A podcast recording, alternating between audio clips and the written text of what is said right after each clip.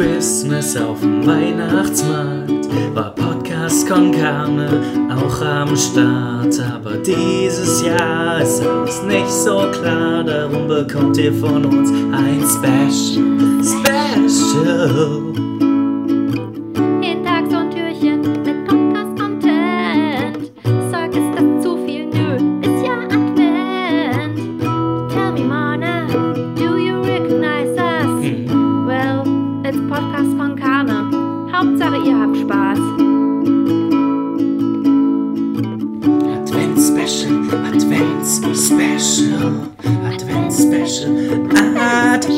Advents Special, Advents Special.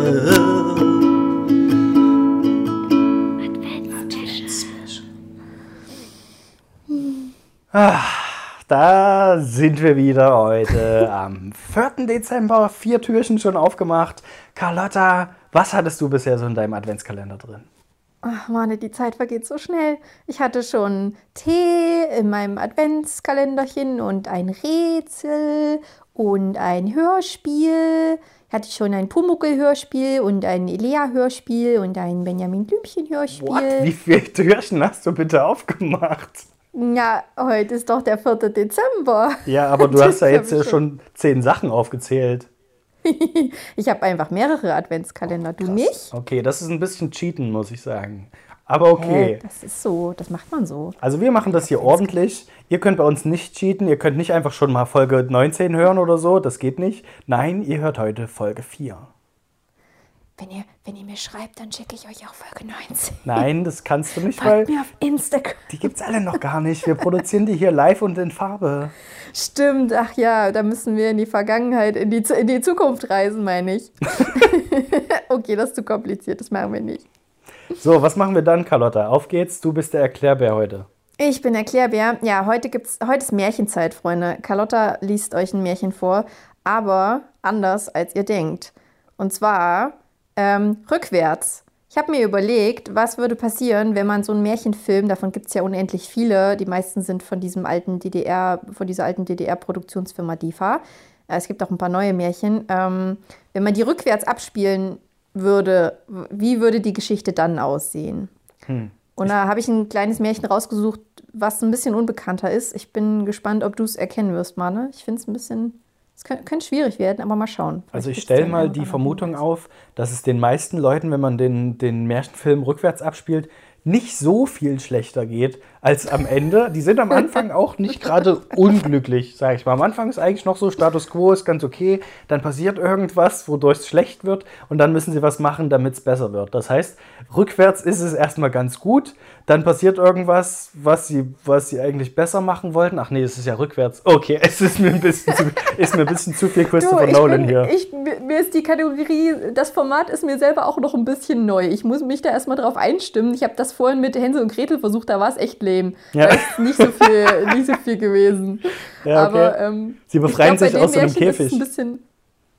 Ja, genau. Zwischendurch mal im Käfig mal sauber machen, ein bisschen am, am Haus knabbern, dann auf Brot umsteigen und Ja. wieder zurück zu dem Na, Haus die laufen. Geschichte wäre dann eigentlich, dass sie äh, aus dem Käfig von so einer Hexe, die Hexe befreit sie aus so einem Käfig und lässt sie, lässt, ernährt sie dann gut und verabschiedet sie wieder zurück zu ihren Eltern.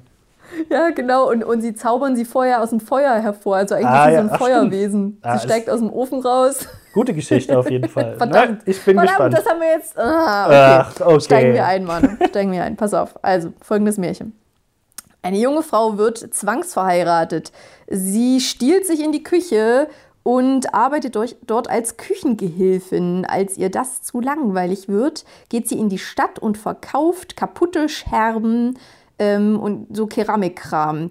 Ähm, am Tor zum Schloss genau, als Ausdruck einer Zweiklassengesellschaft. Dann kommt ein Reiter zurück und reitet gen Schloss Ja, und klar. repariert all ihr ähm, kaputtes Geschirr.